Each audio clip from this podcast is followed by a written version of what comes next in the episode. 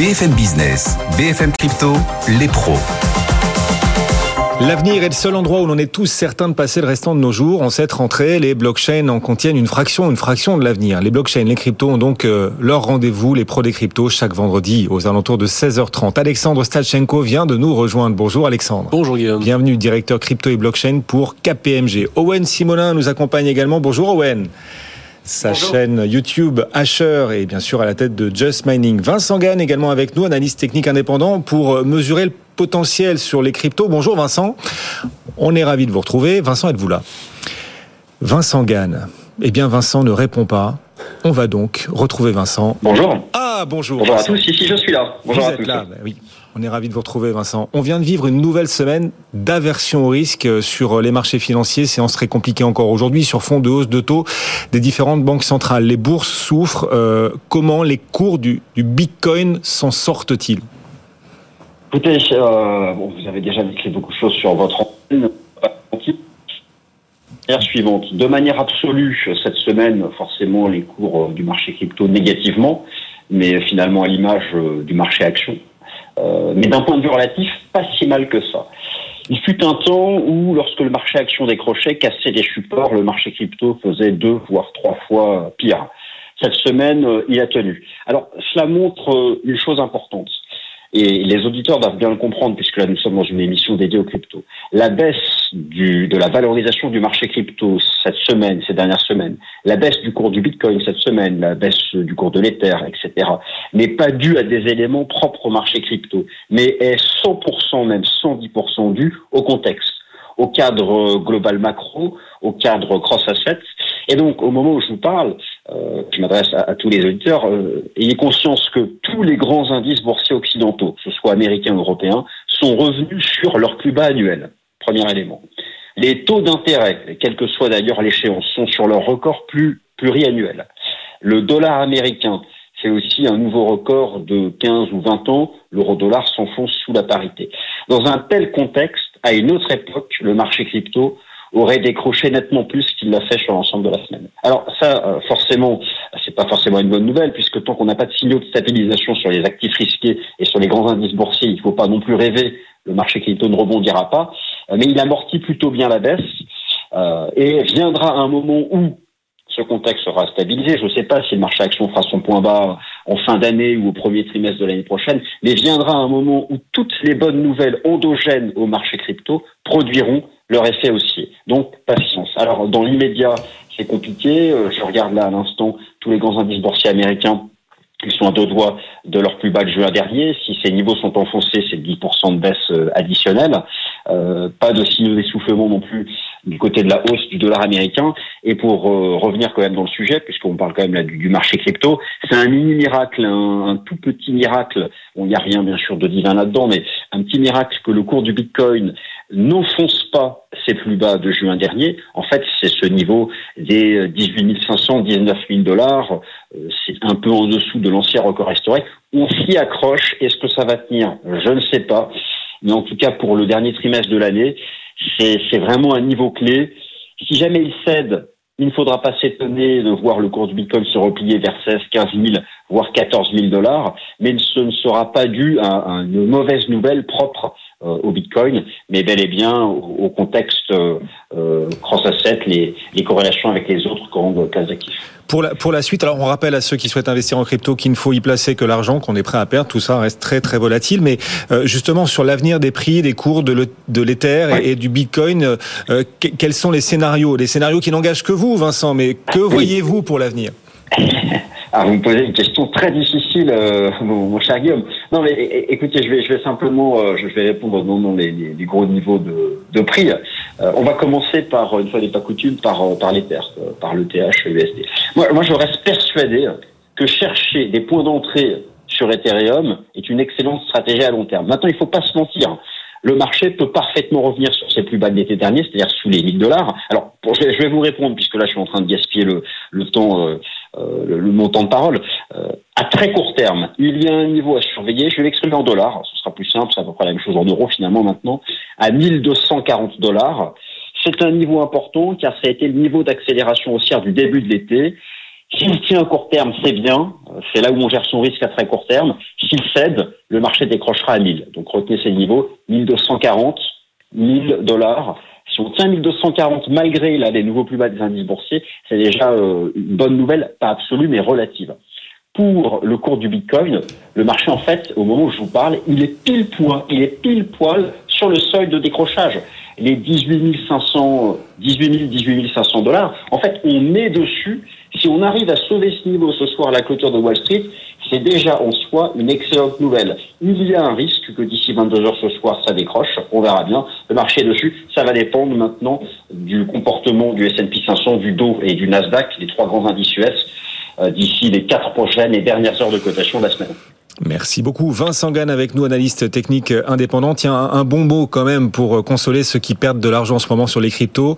Euh, je ne connais pas d'endroit plus tranquille que le bureau des réclamations d'un club de parachutistes. Elle est pas de moi celle-là. Je ne connais pas d'endroit plus tranquille que le bureau des réclamations d'un club de parachutistes. Voilà. Ça va rassurer tout le monde. Un petit peu de dérision pour garder le moral, Alexandre. Eh, on peut rigoler quand même. On n'a pas, on n'a pas perdu tant qu'on n'a pas vendu accessoirement. Ça, c'est pas faux. Ça, pas... Et puis c'est une question de timing. Hein. Ceux qui ont investi en début d'année, c'est compliqué. Ceux qui ont investi il y a 4 ans, euh, on reste plutôt euh, et clairement gagnant. Euh, nos pros des cryptos pour bien se rendre compte d'ailleurs que même si les cours sont en berne, l'écosystème continue de grandir. Par exemple, le Nasdaq, le géant de la bourse américaine, fait un pas supplémentaire, oui, en lançant son propre fonds de gestion crypto. Et sur les cours des cryptos, pour autant, peu d'impact. Même après cette annonce, le Bitcoin, les autres cryptos sont restés assez inertes et, et neutres, Alexandre. Pourquoi les annonces institutionnelles ont-elles de moins en moins d'effet sur le marché?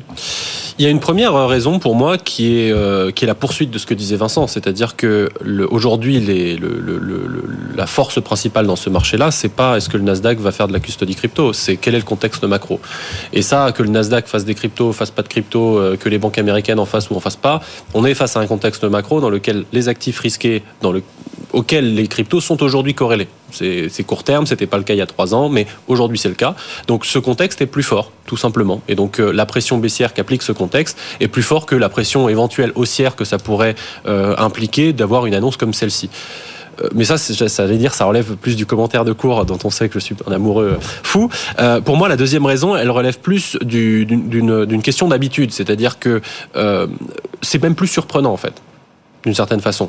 Euh, Aujourd'hui, on n'est pas dans la situation d'il y a deux ans où si on est un gros acteur américain et qu'on annonce faire de la custodie, on est en avance.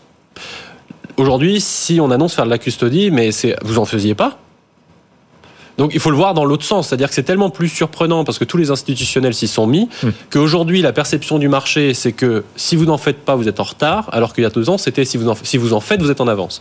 Donc pour moi c'est ça relève plus de la tendance où effectivement on voit, il suffit de regarder les trois dernières semaines ou même les deux derniers mois, on a eu presque une annonce par semaine entre les banques, les acteurs financiers, etc. Tout le monde le fait. Et donc maintenant, ça, ce n'est plus surprenant. Donc en fait, le marché a anticipé que c'est bon, les acteurs institutionnels sont dans la bataille et qu'une annonce de plus ou de moins ne va pas changer grand-chose. Pourquoi justement les institutionnels continuent-ils à s'intéresser euh, aux cryptos? Alors Owen que les cours restent extrêmement volatiles, spéculatifs, que le bear market euh, a fait du mal aussi à un certain nombre d'investisseurs Pourquoi les institutionnels continuent-ils de s'intéresser à ce marché? Déjà, les professionnels n'ont pas la même approche que la plupart des particuliers. Il y a un mème qui est bien connu dans le monde des crypto-monnaies, c'est l'une des images qu'on voit le plus passer sur les réseaux sociaux. Euh, ce sont des gens qui font la queue devant un petit magasin pour acheter du bitcoin. Il y a deux photos, deux magasins. Il n'y a personne qui fait la queue pour acheter un bitcoin à 19, 20 000 dollars. Mais il y a une queue à ne plus finir pour acheter un bitcoin à l'époque où il était à 65 000 dollars. Et c'est de la psychologie, hein, et ça existe, ça, touche tous les marchés. Et c'est souvent comme ça, quand les crypto-monnaies s'envolent, il y a une surmédiatisation, on en parle, tout le monde s'intéresse à l'écosystème, et c'est maintenant que les gens veulent acheter, alors que les cours sont déjà très hauts. Naturellement, après la baisse, après une décompression, et quand elle est en cours, il n'y a personne qui euh, s'intéresse, ou du moins beaucoup moins, hein, vous avez compris l'image, euh, aux crypto-monnaies naturellement, les professionnels de la finance et les institutions voient ça différemment. Premièrement, parce qu'elles sont beaucoup plus détachées. Euh, c'est la personne morale qui va euh, s'intéresser et qui va investir son argent ou son temps dans une activité. Et la deuxième chose, c'est que ces cycles de réflexion vont être beaucoup plus longs une entreprise ou une institution financière va mettre 3, 6, 12, 24 mois à prendre une décision pour adresser un marché. Donc on n'essaye pas de saisir la petite opportunité court terme, on se positionne quand on a décidé d'y aller et le cycle peut prendre 6, 12, 24 mois indépendamment des cours. Naturellement, c'est dans une période comme celle-ci que beaucoup d'entreprises s'intéressent soit aux crypto-monnaies pour la première fois pour prendre une position long terme, soit s'intéressent aux entreprises de l'écosystème crypto qui ont été dévaluées depuis la baisse justement des crypto-monnaies. On a pu observer euh, l'écosystème crypto, voir quelles entreprises étaient résilientes et quelles entreprises sont résilientes pendant ces temps qui sont naturellement plus difficiles qu'à l'époque où n'importe quelle crypto-monnaie ou n'importe quelle initiative en lien de proche, enfin de près ou de loin avec la blockchain arrivait à lever des fonds comme elle voulait. Et c'est maintenant que les institutions peuvent donc prendre le temps de construire des solutions, adapter les outils qu'elles proposent à leurs clients aux nouveaux besoins qui arrivent et qui se développent à travers les années et dans la demande technologique, surtout à travers notamment les, les, les, les finances technologiques et ce que l'on fait avec les crypto-monnaies également. Mais c'est aussi maintenant qu'il y a des bonnes affaires, que ce soit pour l'investisseur ou que ce soit pour l'entreprise qui voulait se positionner, mais qui a découvert ça en même temps que la fièvre euh, du Bitcoin quand il était proche des 65 000 dollars. Et pour poursuivre sur ce que disait Owen, euh, de, de, de, nous, il y a, chez KPMG, on a fait une étude au niveau mondial qui s'appelle Pulse of Fintech, qu'on a euh, euh, publié récemment, euh, et qui montre effectivement que sur le sujet du M&A, donc des acquisitions d'entreprises, l'année 2022, a été, en tout cas 21 a commencé ce mouvement, 22 le continue, est un record. C'est-à-dire que beaucoup de gens se bousculent au portillon pour profiter des bonnes affaires. Là, il ne s'agit pas d'acheter des cryptos en soi, il s'agit d'acheter des entreprises qui, dans une difficulté, mmh. sont moins chères et donc du coup, les bonnes affaires sont maintenant. Ethereum, plus d'une semaine qu'Ethereum est passé en proof of stake et le SCUD est venu d'où on ne l'attendait pas forcément cette semaine. La SEC, le gendarme des marchés américains, s'est lâché. La SEC estime, après le merge, qu'Ethereum pourrait être considéré comme un titre avec la réglementation qui va avec. Pour la SEC, par ailleurs, les transactions sur Ethereum ont lieu aux États-Unis. Ce sont les termes de la SEC. C'est ce qu'elle a estimé pour le coup dans le cadre d'un procès. La double lame donc du gendarme des marchés américains vis-à-vis d'Ethereum cette semaine. Euh, si on la prend au pied de la lettre, la SEC, on se dit euh, Owen qu'Ethereum pourrait devenir le cheval de Troie de la réglementation américaine. Euh, Qu'en est-il? Qu'a précisément dit la SEC lors de ce procès? Pourquoi ces conclusions doivent alerter? J'espère que vous êtes bien assis parce que c'est une histoire incroyable. Il faut revenir sur le procès pour comprendre. Yann Balina était un influenceur qui a mis en avant et qui a fait la promotion d'ICO. Pour ceux qui nous écoutent et qui ne remettent pas les ICO, euh, c'est une levée de fonds en crypto-monnaie, c'est-à-dire que l'on va envoyer des Ethers à une adresse et en échange de cette participation, en ayant payé en crypto-monnaie, on va recevoir la nouvelle crypto-monnaie proposée par le projet. Le projet reçoit les Ethers, peut les vendre contre des dollars, par exemple, pour tenir ses promesses et pour pouvoir développer son produit. En échange, le projet va émettre des jetons qu'il va remettre aux investisseurs. Naturellement, cet influenceur a euh, fait une promotion de plein de projets et dans ces projets-là, il y a eu de la casse et il y a eu pas mal d'arnaques, de scams, peu importe la classification, c'est pas ce qui nous intéresse dans cette histoire. Les États-Unis se sont saisis de cette histoire, notamment des promotions qu'a fait cet influenceur et se sont posé la bonne question quel droit finalement? Sur le réseau Ether. Ces transactions sont passées sur le réseau Ether, mais quel droit allons-nous appliquer? Est-ce que c'est le droit international ou est-ce que c'est le droit américain? Eh bien, voyez-vous, il, s'agit de, enfin pardon, le réseau Ether est maintenu par 42% de validateurs, donc des serveurs informatiques, qui sont eux sur le sol américain. Le fait que 42, 42,7 pour pas vous dire de bêtises, des validateurs soient sur le sol américain, les États-Unis d'Amérique considèrent que le réseau Ether est donc américain, et donc il est de leur juridiction, et qu'ils peuvent attaquer l'influenceur Yann Balina avec la loi américaine. Ce qui va donc encore plus loin, parce que la vraie question très intéressante n'est même pas que ce procès de cet influenceur qui avait mis en avant beaucoup de projets dont des arnaques. Ça va beaucoup plus loin parce que ça va sur le fait que, d'accord, selon leur analyse et selon leur interprétation légale, l'Ether et le réseau Ethereum est un réseau américain.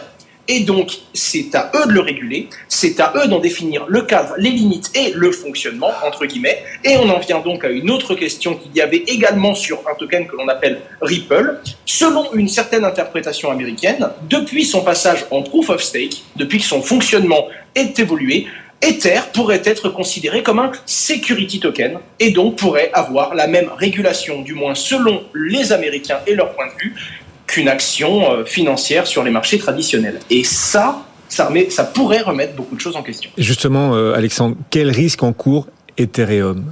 Bah, le, le risque est, est réel. Hein. Ça fait partie des risques qu'on en a débattu quand on a parlé de The Merge, etc. Je, je, je mettais un point d'honneur à dire les risques qui sont pas du tout techniques. C'est pas là, on regarde pas au bon endroit. Les risques qui sont quelles sont les portes qu'on va ouvrir avec ces changements d'incitation économique, avec ces nouvelles dynamiques qu'on va créer, avec des nœuds qui vont être centralisés, etc., etc. Et là, on n'a même pas attendu une semaine pour avoir déjà des premières attaques. Euh, J'allais dire d'une certaine façon, ça se trouve la SEC teste la solidité du réseau Ethereum et sa décentralisation. Mais euh, à l'heure actuelle, je trouve qu'il est pour l'instant euh, assez peu matériel ce risque. Euh, que les États-Unis essayent de s'emparer d'un réseau euh, bon, globalement, ils l'ont fait sur à peu près tout. Hein. Ils l'ont fait sur Internet, sur le cloud, sur le numérique, sur l'IAS, etc. Euh, ils ont une forme de, de boulimie juridique, euh, ce qu'ils font d'ailleurs avec le dollar aussi. Hein. Tous ceux qui touchent au dollar sont, soumis à la loi américaine. Je rappelle, c'est un autre sujet par exemple, mais tout citoyen américain, où qu'il soit dans le monde, s'il a un compte en banque, la banque doit le signaler aux États-Unis. Donc, les Américains, c'est très particulier à leur relation avec le monde, mais je veux pas me lancer dans, ce, dans cet argumentaire-là. Tout ça pour dire deux choses. Le premier, c'est que l'argumentaire est actuellement assez bancal en réalité, parce que dire euh, il y a plein de nœuds chez nous, donc le réseau est américain, bon, disons qu'on fait un raccourci un peu rapide.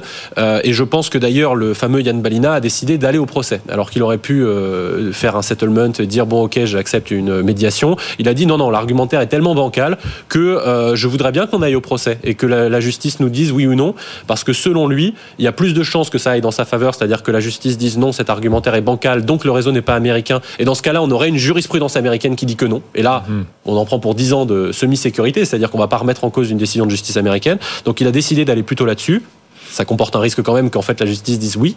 Euh, mais par contre, c'est l'occasion de dire. Euh, c'est sur ce genre de sujet, attention à revenir au querelles de chapelle. J'ai déjà vu des bitcoiners sur euh, Twitter commencer à dire c'est bien fait pour vous, de toute façon vous êtes une security, nanana. Attention, parce que si ce raisonnement passe pour Ethereum, il est en réalité tout à fait tenable de la même façon pour Bitcoin, qui a aussi des serveurs qui sont hostés à certains endroits, et donc on pourrait, par pente glissante, se mettre à tenir ce raisonnement pour toutes les cryptos. Les pros des cryptos, une semaine d'actu décryptée en 25 minutes. Et puis les pros des cryptos, c'est aussi Dallas. Des joies, des larmes, des intrigues dans l'écosystème, des arrivées, des départs parfois fracassants. Le patron de Kraken, l'exchange Kraken, Jesse Powell, quitte son poste. Owen, pourquoi s'en va-t-il? Déjà depuis combien de temps était, était, était-il en place? Et pour le coup, c'est 2011. À l'échelle de l'écosystème crypto, Jesse Powell a toujours, toujours été là dès l'origine, puisqu'il est arrivé quelques années après la création de Bitcoin et il portait les couleurs de son entreprise Kraken depuis le début. Alors, il explique qu'il ne part pas, il change de position dans l'entreprise. Rappelons quand même que Kraken est l'une des plus grosses plateformes d'échange de crypto-monnaies au monde et l'une des plus âgées. Euh, de son premier siège du coup à San Francisco euh, dans, vers 2010-2011. En l'occurrence, euh, Jesse Powell quitte sa position opérationnelle de CEO, mais prend quand même la position de président du conseil d'administration. Alors il y a la différence entre ce qu'il dit publiquement et la communication de Kraken et ce qu'il dit sur les réseaux sociaux. Ce qu'il dit publiquement, c'est qu'il veut s'intéresser aux produits qu'il veut s'intéresser à l'expérience des utilisateurs de Kraken et qu'il aura beaucoup plus de temps maintenant pour se consacrer à la cause global de l'écosystème des crypto-monnaies, mais également au produit final et à ce que délivre Kraken que dans sa position de CEO, qui était une position beaucoup plus représentative, où il devait justement faire de la représentation. Maintenant, il sera plus opérationnel. Par contre, il y a une petite faille, on a un sous-entendu sur les réseaux sociaux qui pourrait nous dire qu'il s'intéresse à autre chose. Beaucoup de gens l'ont vu en politique et il a également, euh, lui, euh, précisé le fait qu'il voulait représenter l'écosystème crypto à une autre échelle beaucoup de gens ont commencé à échanger avec lui sur les réseaux sociaux et lui ont dit est-ce que tu vas aller vers la politique? Est-ce que tu vas te tourner vers une activité? Pourquoi pas un jour te présenter, euh, te présenter en, en, en, dans, dans, dans une potentielle élection politique? Et il a simplement répondu il est vrai que gouverneur de Californie, ça sonne très bien.